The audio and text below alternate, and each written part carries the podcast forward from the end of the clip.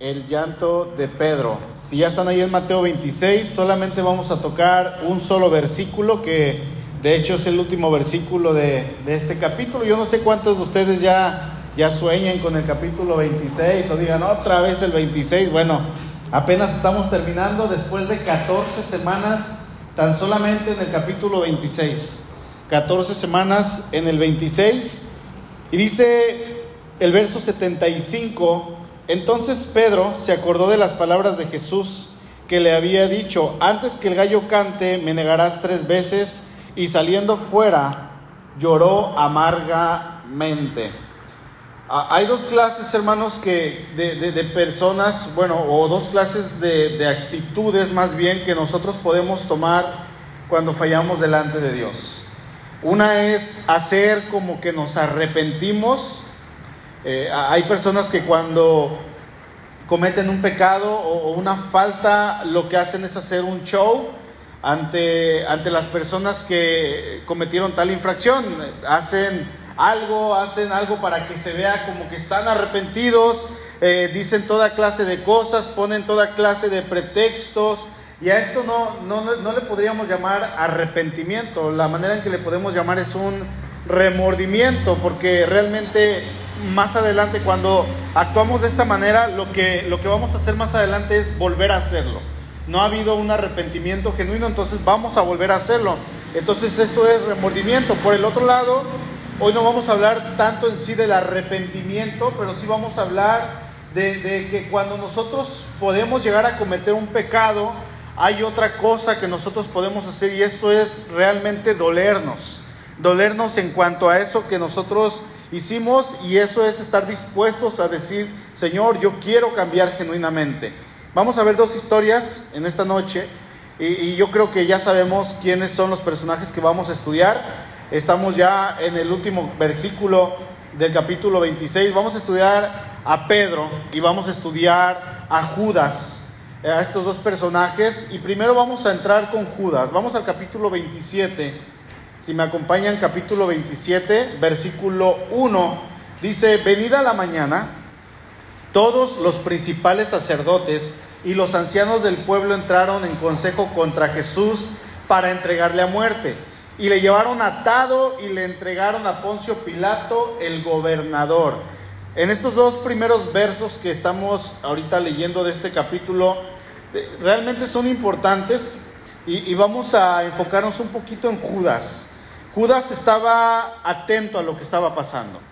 Resulta que el Señor es llevado ante la autoridad romana para que le condenaran a muerte. Yo no sé si usted recuerda, pero los judíos, por más autoridad, autoridad, que tuvieran, así fuera el sumo sacerdote o cualquier otro tipo de autoridad religiosa que hubiera en Jerusalén, nadie de ellos podía ejercer el derecho a dar pena de muerte a alguien más.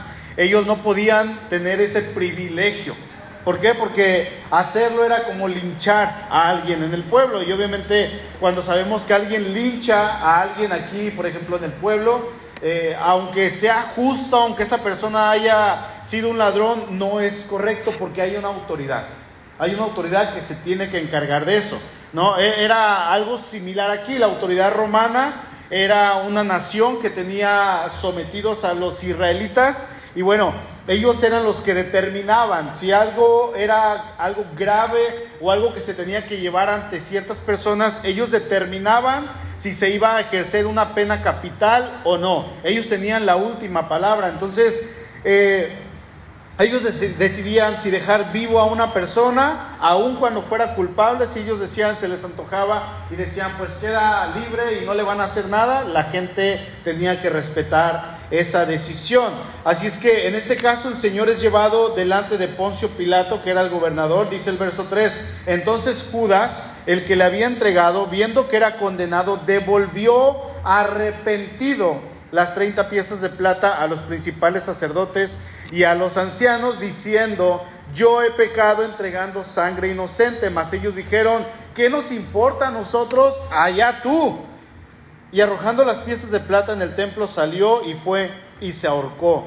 Los principales sacerdotes, tomando las piezas de plata, dijeron, no es lícito echarlas en el tesoro de las ofrendas porque es precio de sangre. Después de consultar compraron con ellas el campo del alfarero para sepultura de los extranjeros, por lo cual aquel campo se llama hasta el día de hoy campo de sangre. Así se cumplió lo dicho por el profeta Jeremías cuando dijo, y tomaron las 30 piezas de plata, precio del apreciado, según el precio puesto por los hijos de Israel, y las dieron para el campo del alfarero como me ordenó el Señor. Ahí se cumplen otra serie de profecías, pero Judas, hablando de Judas, él mira que el Señor al que él había seguido durante tres años de ministerio, ahora por culpa de él, él es llevado delante de la autoridad romana y era casi 100% seguro, casi totalmente seguro que el Señor iba a ser condenado a muerte. Judas no lo sabía, el pueblo no lo sabía, los sacerdotes todavía no lo sabían, aunque lo querían, pero no lo sabían.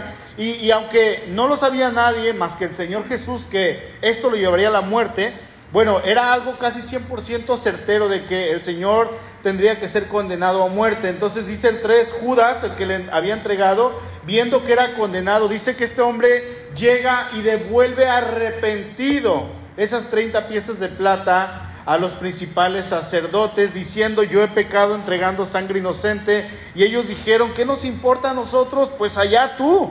Si tú te arrepentiste, pues allá tú. Si tú ya quisiste cambiar de opinión, pues allá tú. Si tú ya no quieres seguir con lo que habíamos platicado, pues allá tú. A nosotros no nos importa.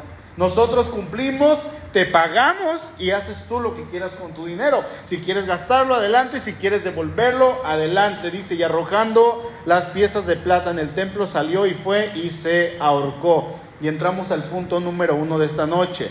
Vamos a ver el remordimiento. El remordimiento es realmente un arrepentimiento vacío. Un arrepentimiento vacío. Cuando Judas ve lo que realmente él había causado, dice aquí el texto que él se arrepintió. En este primer punto vamos a encontrar tres cosas que pasaron con Judas. Dentro de este mismo punto vamos a ver tres incisos. En primer lugar, vamos a ver que dice el verso 3 que Judas viendo, Judas estaba observando la situación y él probablemente, mucho antes que los discípulos, él vio la acción que él estaba realizando, probablemente por ambición, lo más seguro, eh, o probablemente por querer darle un empujón al Señor para que él surgiera como el Mesías prometido, aquel Mesías guerrero que iba a liberar a los judíos de la esclavitud romana. Eh, yo no sé cuál era su, su intención de Judas, pero ahora él escucha estando en este lugar con los sacerdotes, con un acceso, eh, podríamos decirlo, especial, porque él había sido el traidor, él estaba ahí probablemente viendo qué es lo que estaba pasando, muy cerca de todos ellos, eh, él escucha a los sacerdotes decir, ahora sí no se nos escapa de las manos, ahora sí lo vamos a entregar, ahora sí, y te prometo que primero se muere mi familia antes de que yo suelte a este hereje pecador, porque así lo trataban al Señor. Dice ahí en Mateo capítulo 26, y es que, vamos al 26, 23, por favor, es que hermanos, eh, era algo inevitable que Judas tendría que entregar al Señor.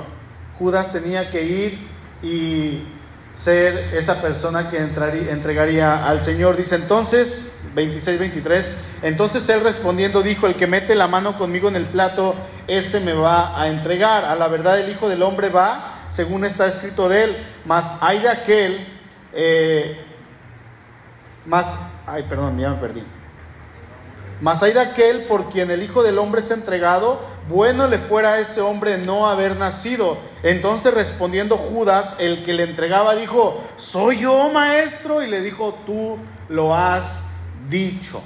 Eh, eh, estaban unos momentos antes, en esa misma noche, recordemos que el día empezaba a las 6 de la tarde, entonces ya cuando ellos estaban cenando, el Señor dice, uno de ustedes me va a entregar. Uno de ustedes tiene que hacerlo. Y ahí en Juan capítulo 13, si quieren buscarlo de manera rápido, eh, es un poquito más específico y se nos dice que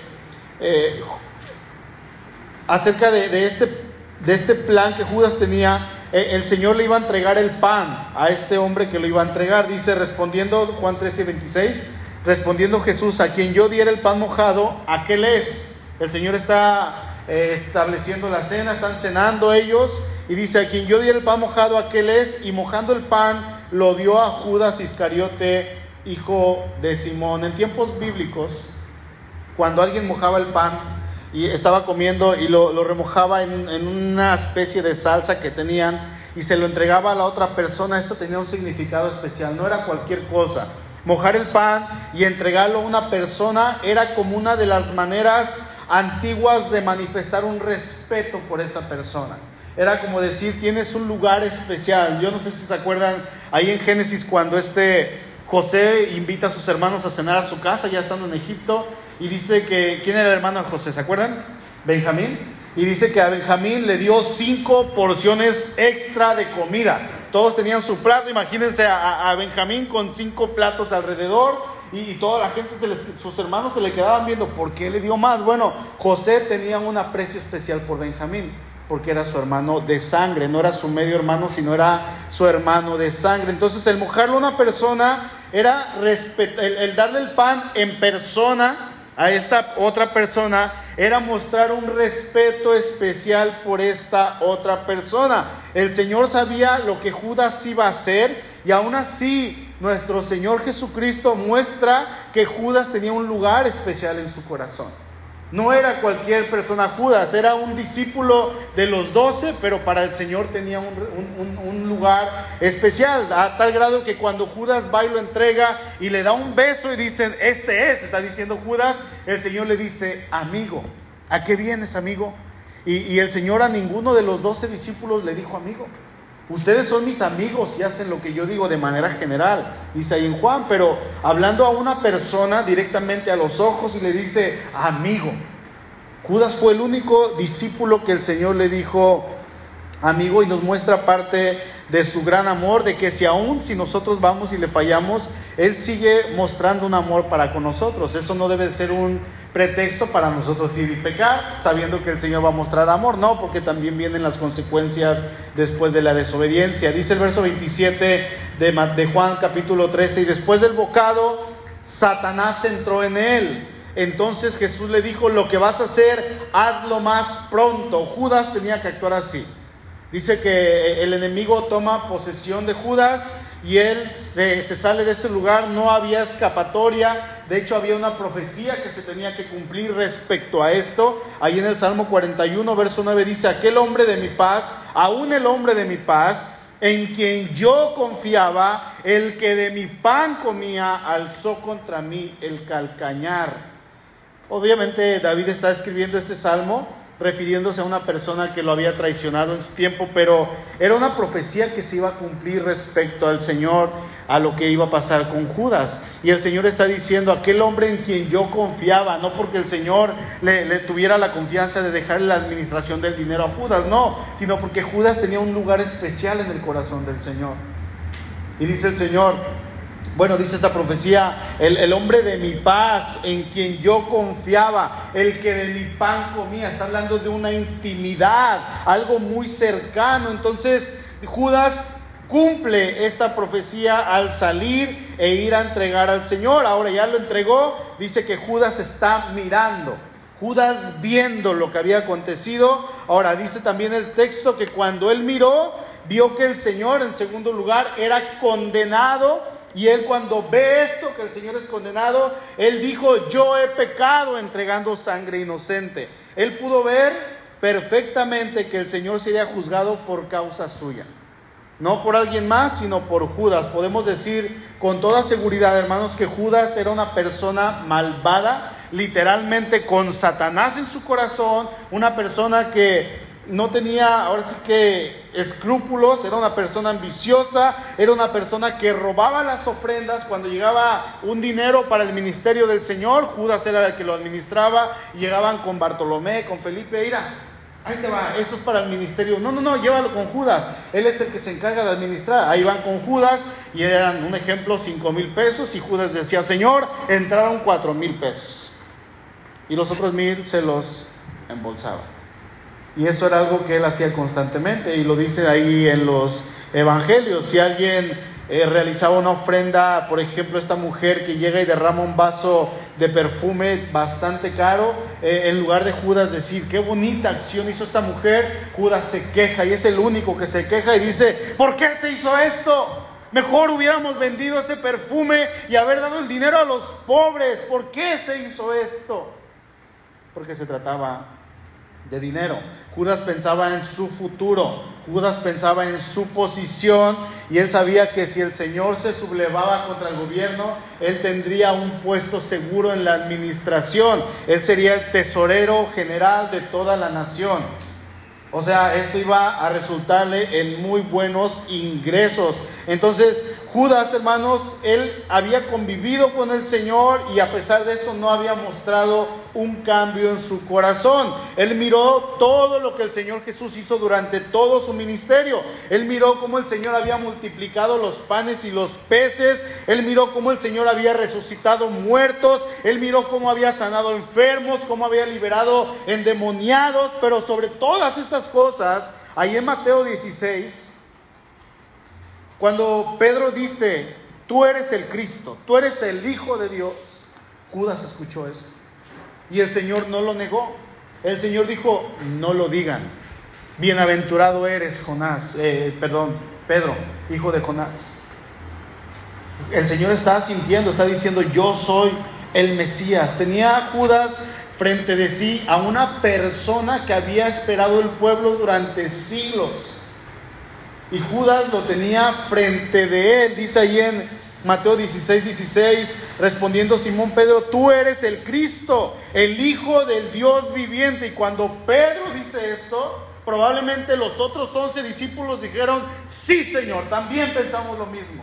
Estamos de acuerdo con, con Pedro, aunque Pedro habló y Pedro se llevó la bendición.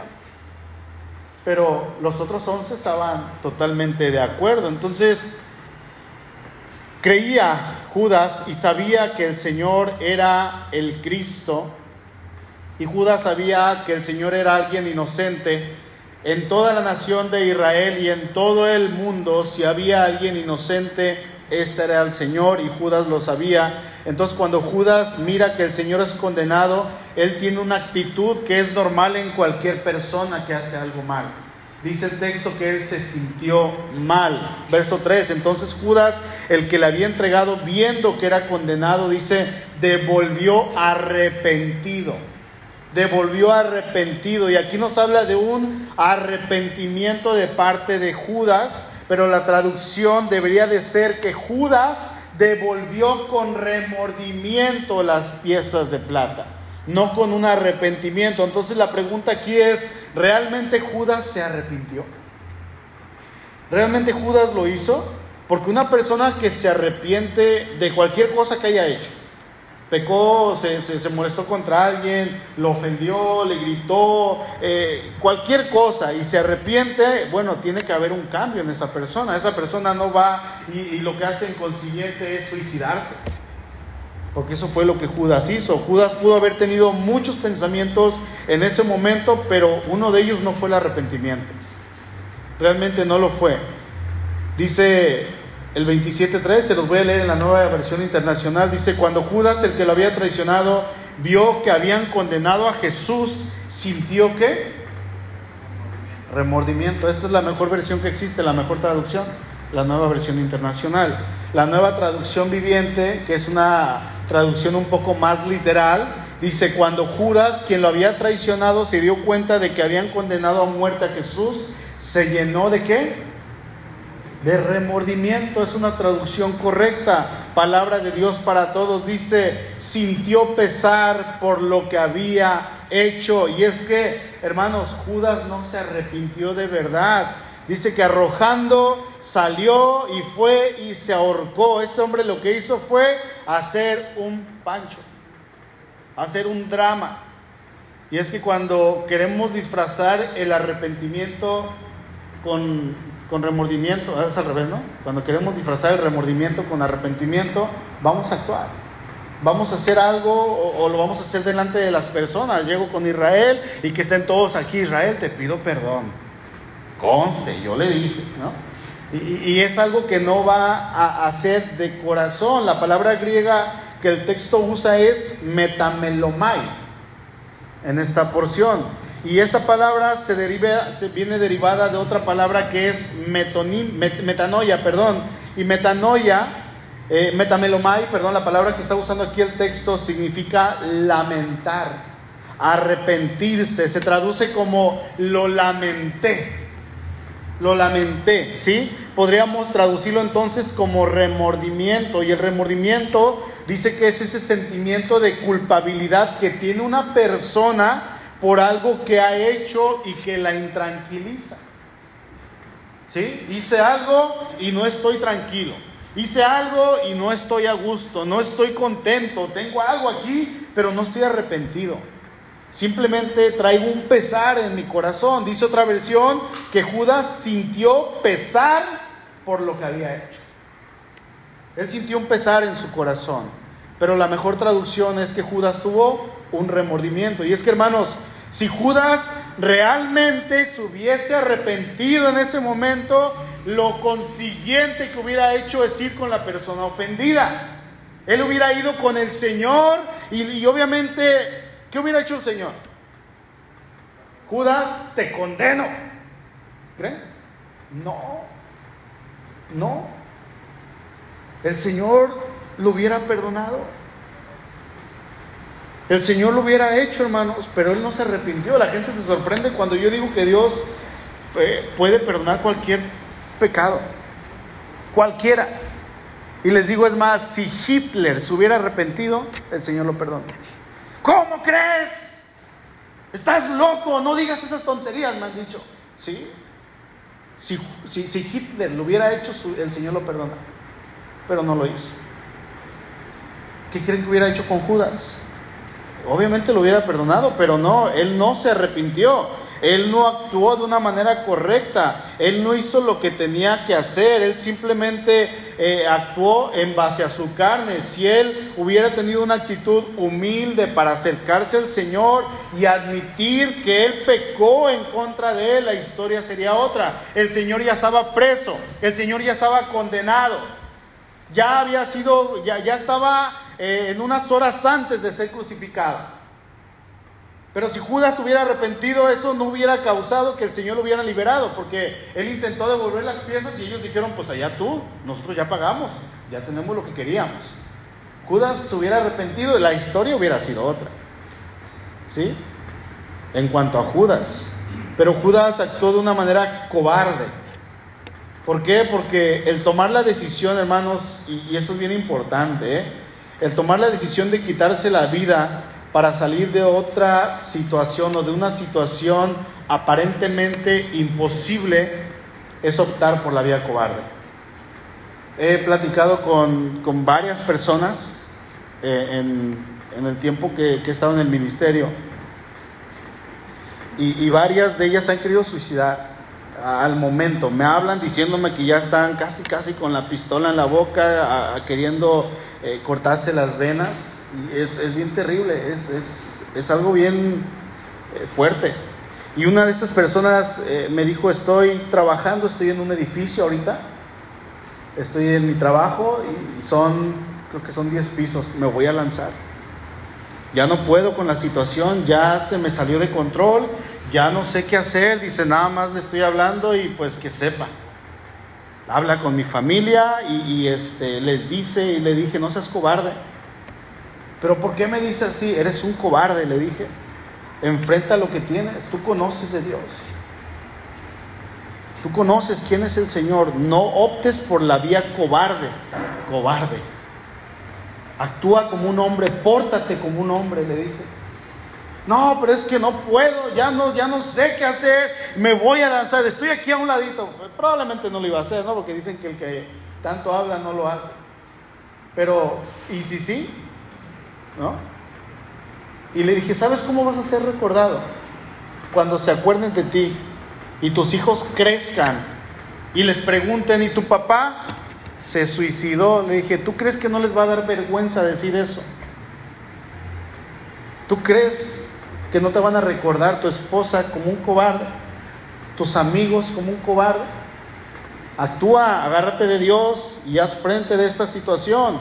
Y resulta, hermanos, que esto fue lo que pasó con Judas. Gracias a Dios no se quitó la vida, pero Judas sí lo hizo dentro de todo lo malo que este hombre hizo y de la manera que es recordado, Judas es recordado como un hombre sin escrúpulos, un hombre perverso, un hombre malvado, un hombre ambicioso y lo que quieran agregarle.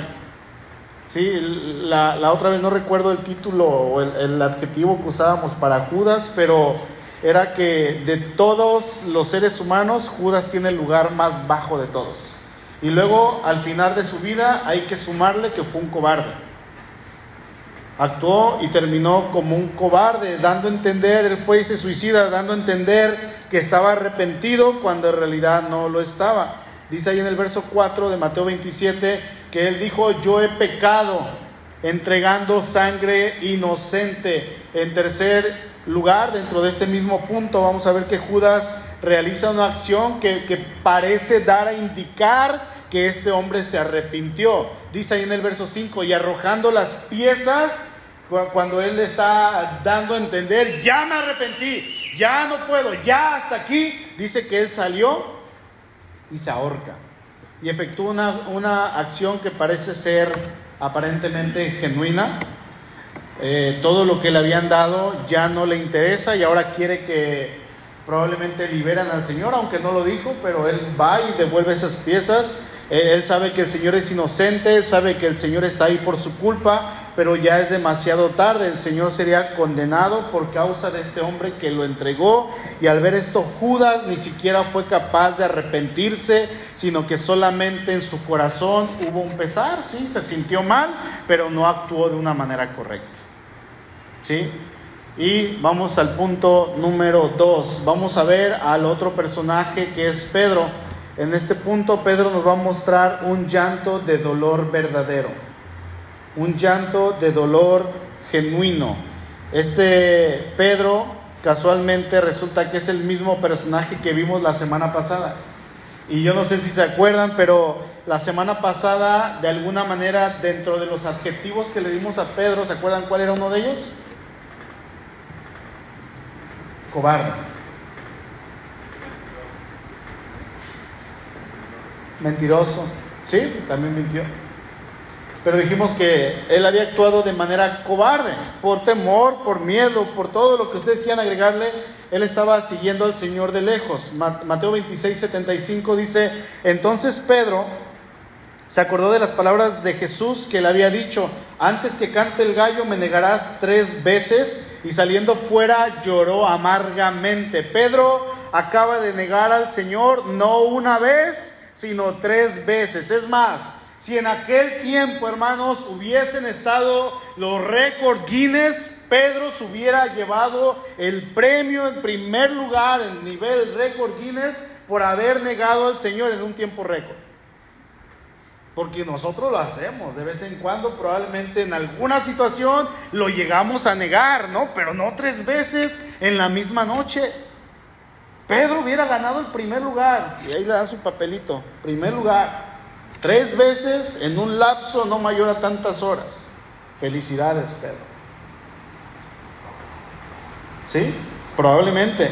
Dice el texto que cuando él escucha que el gallo canta por segunda vez, Pedro recuerda esas palabras que el Señor le había dicho y acto seguido lo que Pedro hace no es quejarse, él toma una actitud diferente, él, no avienta lo que tiene ahí, no patea la fogata y se sale, no, no, no, él, lo que hace es salir del patio de Caifás y él, él había ido con un objetivo, yo no sé si se acuerdan, pero probablemente él había ido para querer liberar a su maestro, tratar de que no lo condenen a muerte y salvarlo de la muerte inminente, o a lo mejor simplemente para querer estar con su Señor y ver lo que iba a acontecer, pero el miedo se apoderó de Pedro. ¿Qué pasa, hermanos, cuando el miedo puede más que nosotros? Porque lo que pasó aquí es que el temor se apoderó de Pedro. Y, y, este temor lo domina por completo y esto lo deja en shock. Pedro no sabía qué hacer. Ahí en Lucas, acompáñenme por favor, Lucas 22 verso 61.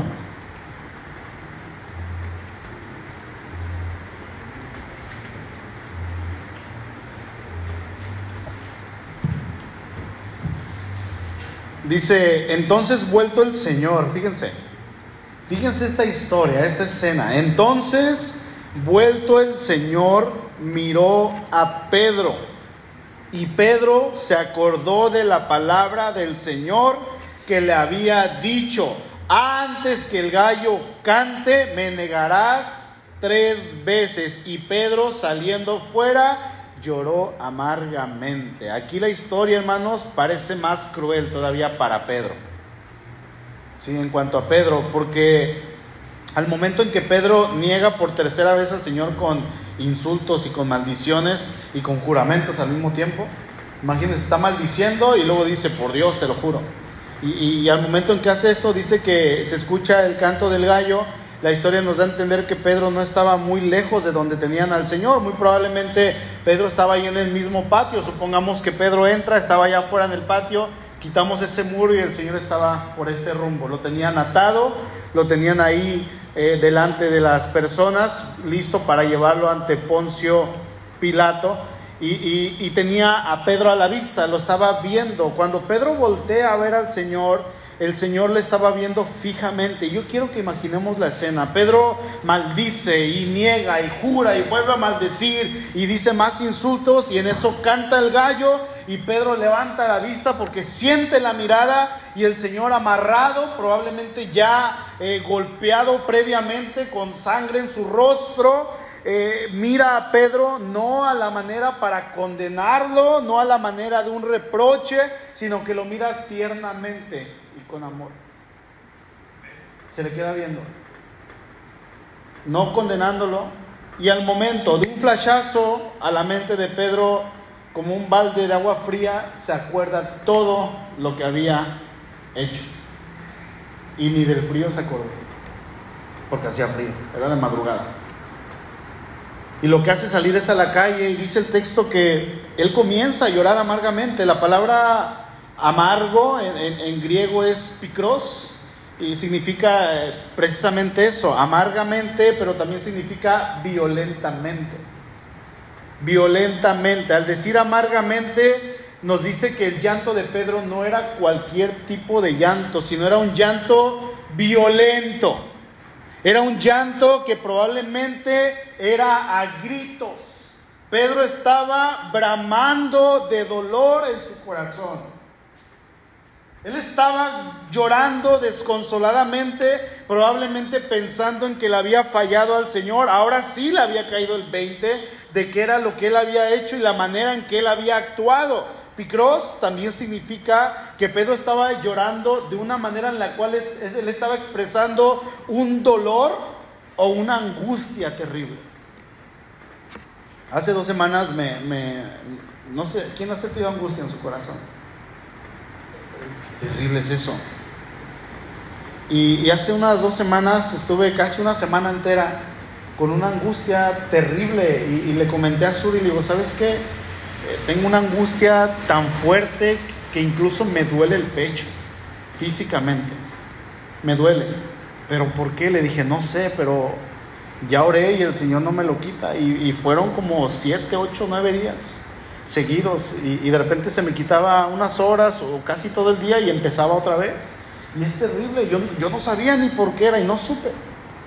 Pero me causaba un dolor en el pecho y sentía así como que me estaban apachurrando aquí, Señor, ¿qué es? Y Pedro estaba angustiado, estaba con dolor, estaba bramando en ese momento porque él había traicionado a su Señor, le había fallado y el Señor lo había mirado a los ojos lo había visto. Dice ahí en Marcos 14, 72, pensando en esto, lloraba. Se acordaba y lloraba. Y vamos a ver una manera totalmente diferente, hermanos, de, del actuar en cuanto al arrepentimiento de Judas, que en realidad fue remordimiento, y un actuar de el dolor que Pedro sintió. Sin duda, los corazones de los dos hombres respecto al amor por el Señor era completamente diferente desde un principio. Y, la traición que Judas cometió era algo que tarde o temprano tenía que salir porque eso era lo que había en su corazón, no era algo genuino. Por el otro lado, la negación de Pedro no fue sino el actuar de un hombre que tenía temor ante cierta situación.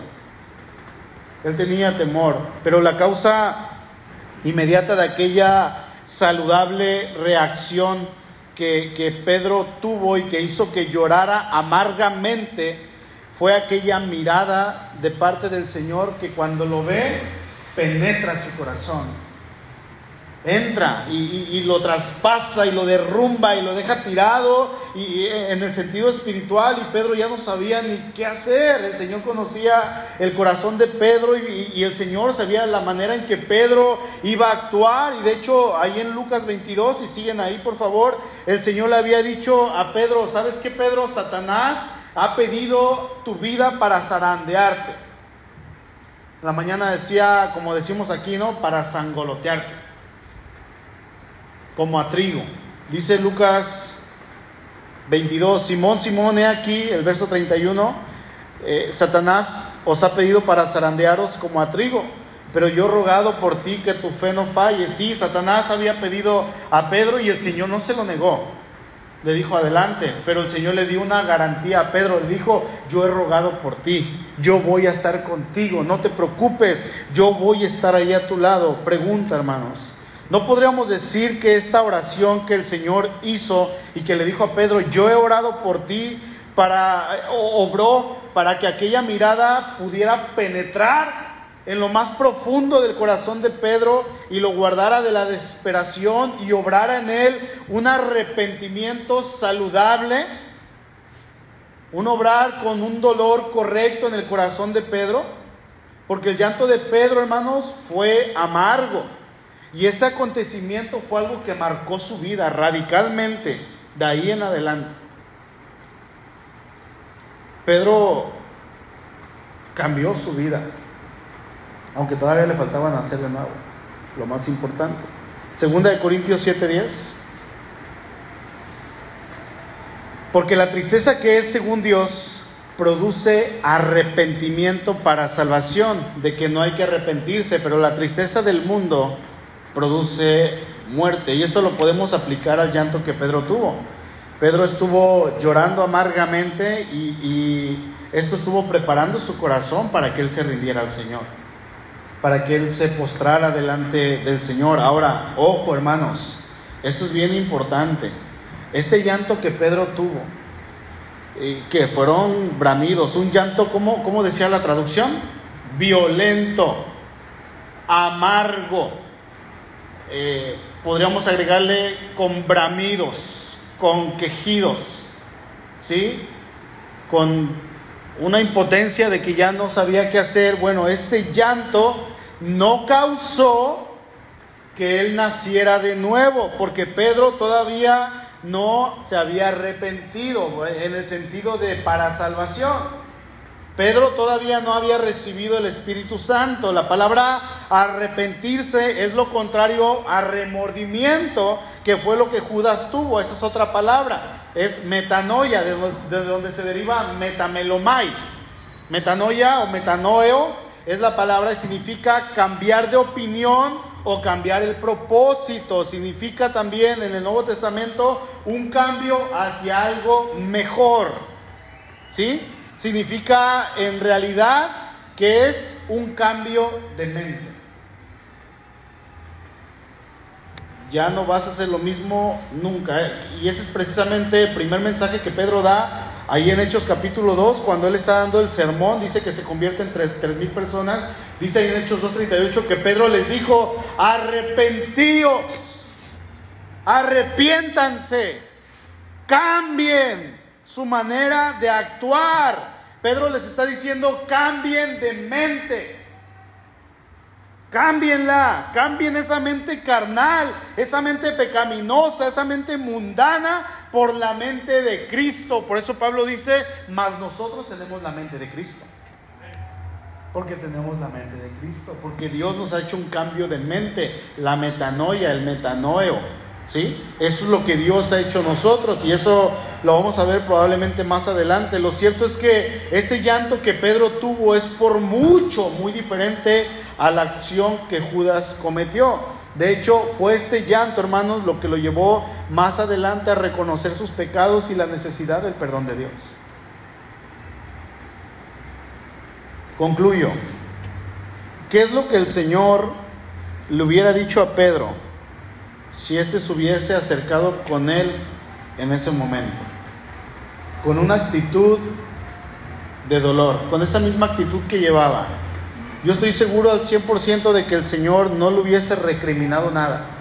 Al contrario, el Señor le hubiera dicho, Pedro, te acabo de decir que Satanás te pidió para zarandearte. Y sabes que es el comienzo, van a venir muchísimas más cosas. Pero yo te dije, yo he rogado para que tu fe no falte, Pedro. Yo tengo que ir a la cruz, no hay otra opción. Pero te voy a ver. Y otra vez la historia hubiera sido otra. Completamente, ¿no? Entonces, vemos que Judas lo entregó y Judas ni por un momento mostró algún indicio de que él quisiera empezar de nuevo.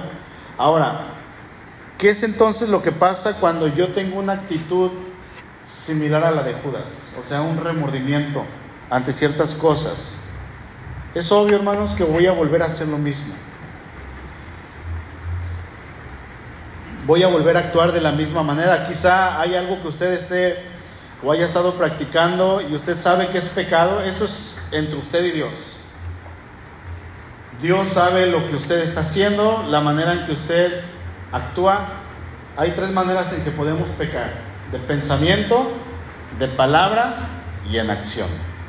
Y Dios sabe la manera en que nosotros estamos actuando. Cualquiera de estas tres maneras que estemos pecando, bueno, el Señor lo sabe y, usted sabe también. Si hay algo, algún pecado que usted esté cometiendo y, de repente se harta y le dice al Señor, ¿sabes qué, Señor? Ya no más. Ya se acabó, ya no lo voy a volver a hacer. Y pasan unas horas, pasa un día, uh, muy bien dos días, tres días y ya estoy acá sufriéndole, cuatro días, una semana y lo vuelvo a hacer y vuelvo a caer en ese pecado.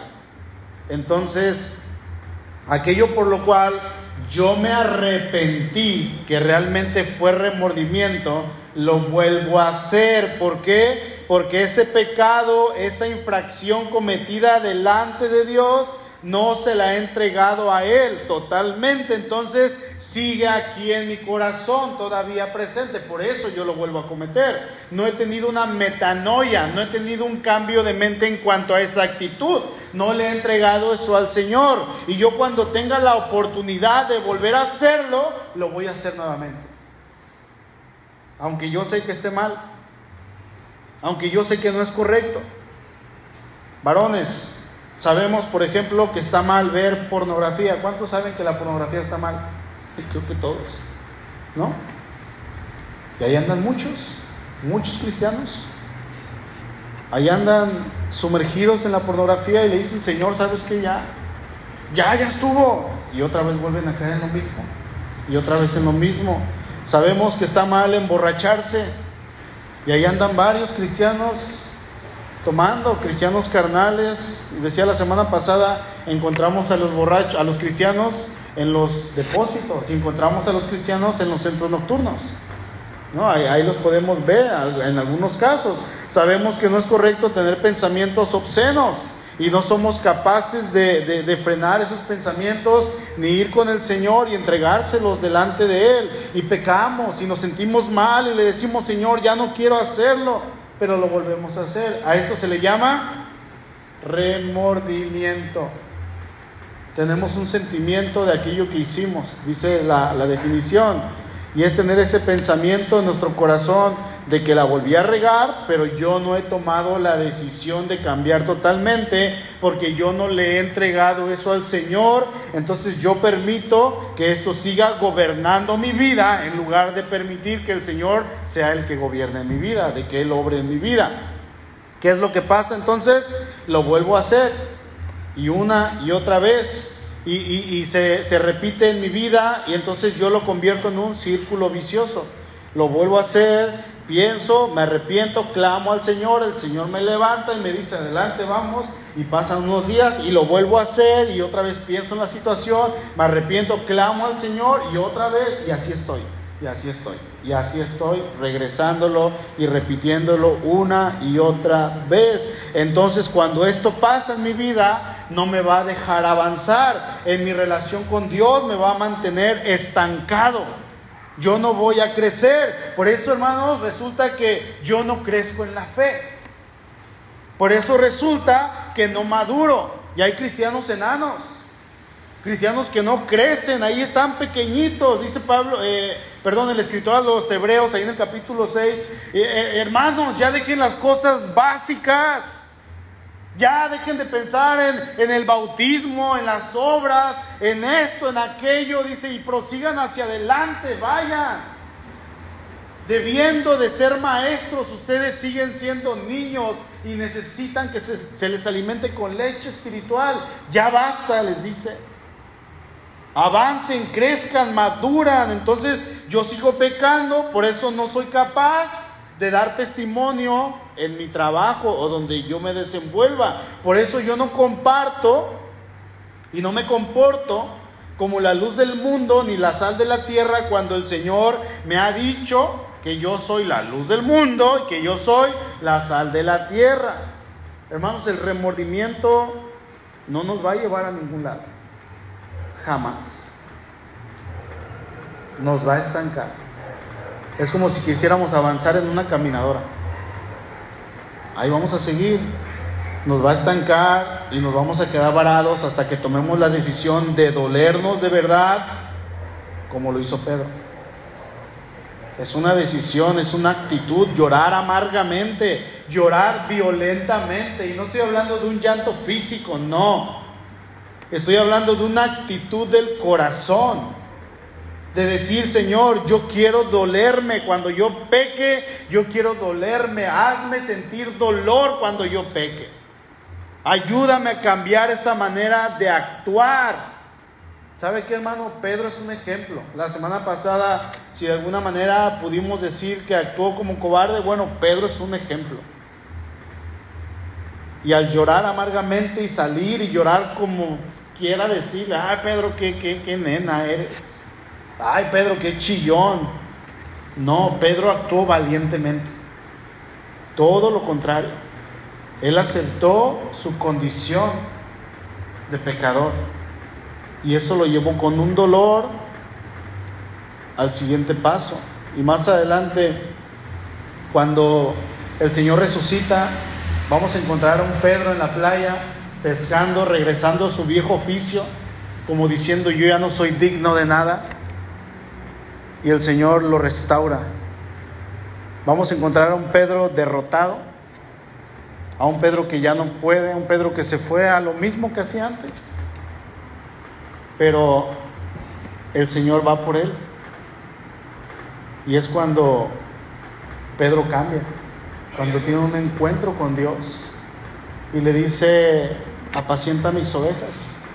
Y le dice, Pedro, ¿me amas? Señor, te quiero. Lo que yo siento por ti, así como yo me he portado, no es amor.